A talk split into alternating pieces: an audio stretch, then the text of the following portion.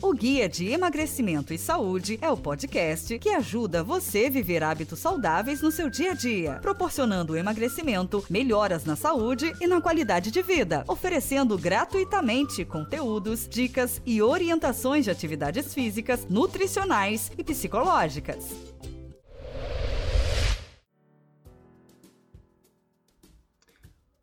Olá, parceiros!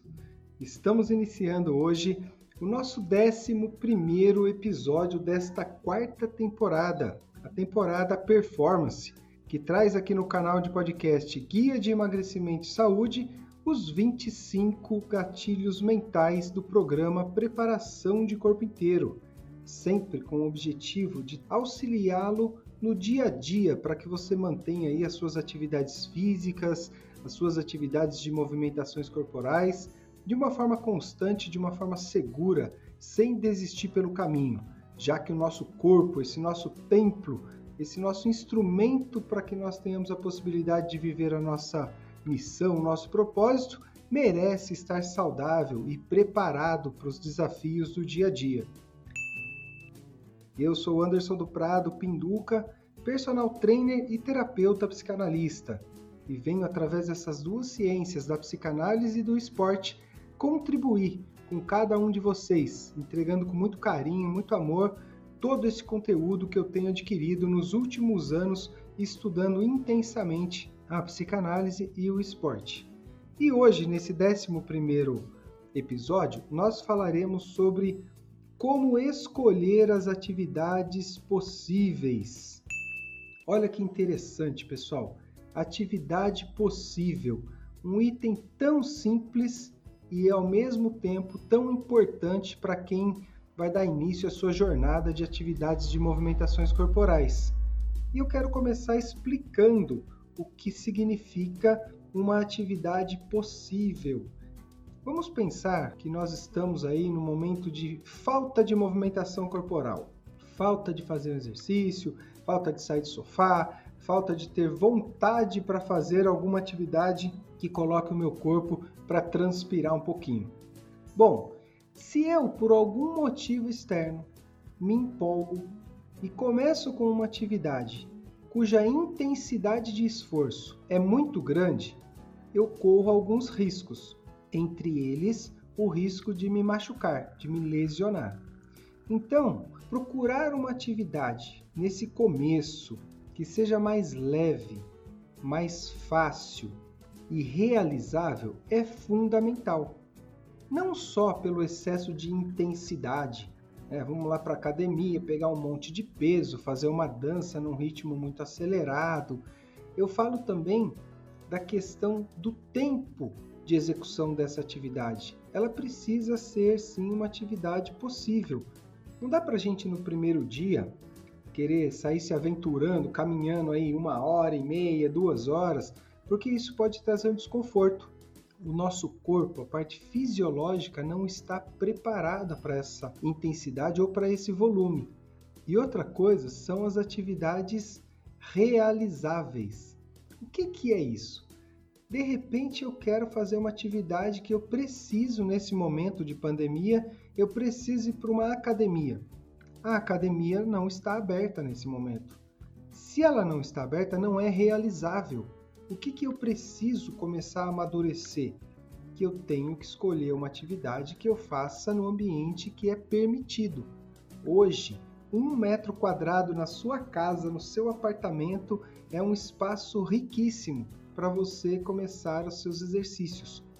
O importante é que você tenha uma orientação, um profissional que esteja com você te orientando ou que você preze pelos exercícios mais fáceis um alongamento, um exercício de meditação e respiração, alguns fortalecimentos musculares, coisas simples. Às vezes pode ser até uma brincadeira com o seu filho, com a sua filha, algo que coloque todo mundo em casa para realizar o um movimento. Numa garagem, num quarto, na sala, onde for possível. Então, quero reforçar aqui essa questão escolham atividades possíveis. E quando a gente já tem o hábito de realizar atividades, de movimentações corporais, nós temos um hábito de levar as pessoas para aquilo que nós realizamos. Só que não podemos esquecer que às vezes aqueles que nós amamos, eles não estão preparados e a nossa vontade é tão grande que eles sejam beneficiados com tudo que nós colhemos da movimentação corporal, que a gente já sai para pedalar e convida a pessoa para pedalar 20 quilômetros, 30 quilômetros. Então, pessoal, quem já faz exercício, cuidado com isso para não levar essa pessoa que você ama para um exagero, para algo que não é realizável. E uma pergunta que é bem interessante aqui, que todo mundo faz no seu dia a dia, é a seguinte: quando andar é melhor do que correr? Ou quando se alongar é melhor do que fazer uma aula aeróbica? Veja bem, tudo é bom para alguém em algum lugar do mundo. Se nós estamos no início de uma jornada e não fazemos nenhuma atividade nesse momento, é recomendável que você faça atividades possíveis. E aí, a caminhada é melhor do que uma corrida, porque você deixa de colocar o seu corpo em risco através de um excesso de movimentação corporal. Ou quando você não tem o hábito daquela atividade, às vezes você até faz uma caminhada, e aí você quer se aventurar numa aula de ritmo muito complexa, muito difícil. Você pode vir a ter uma lesão por falta, às vezes, de conhecimento, falta de habilidade. Então, o que, que é melhor? Vamos partir para aquilo que a gente olha e a nossa percepção diz: pô, isso aí eu consigo, isso é mais tranquilo. E para quem está acompanhando, faça perguntinha para quem você ama. Pergunta para a pessoa: olha aí, você toparia fazer isso? Você gosta disso? Você se sente à vontade para fazer determinadas atividades? Isso tudo vai fazer com que a pessoa fique muito à vontade e possa, juntamente com você, escolher aí um exercício possível, um exercício para ela fazer todos os dias. Lembrando que não existe exercício proibido. O que existe são pessoas proibidas a fazerem alguns exercícios devido às suas limitações pessoais. E eu quero aproveitar aqui para falar de uma virtude que é fundamental no ambiente que nós vivemos, que é a virtude de ajuda ao próximo. O que, que é ajuda ao próximo? É nós nos oferecermos para ajudar, para incentivar as pessoas a praticar uma movimentação corporal. Então, não só fazer o bem prestando ajuda no dia a dia, em outras situações, mas quando eu percebo que alguém precisa de um apoio para iniciar uma jornada de exercícios, eu acabo me doando, me colocando à disposição, deixando de fazer um exercício na intensidade e no volume que eu estou habituado para trazer um filho, uma esposa, um marido ou até mesmo um amigo ou uma amiga para viver um pouquinho da movimentação corporal vocês vão perceber que essa ajuda ao próximo, ela faz mais bem para você do que para o outro. É muito gostoso quando a gente consegue ajudar alguém numa jornada dessa, porque é uma transformação para a vida toda. Não é algo pontual que você faz hoje e amanhã não tem mais. Então isso é muito importante.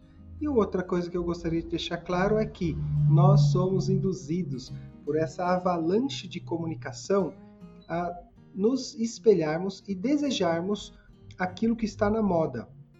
Mas às vezes o que está na moda não é aquilo que é possível de ser realizado por mim naquele momento. Então, eu traço uma linha, eu traço uma trajetória, começo com os exercícios mais fáceis até chegar naquilo que eu gostaria, que está na moda, que a galera está compartilhando e está fazendo juntos.